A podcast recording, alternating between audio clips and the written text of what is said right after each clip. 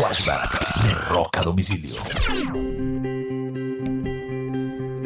Un 5 de agosto del año 2009, Steven Tyler, vocalista de la banda Aerosmith, cae del escenario durante un concierto en South Dakota.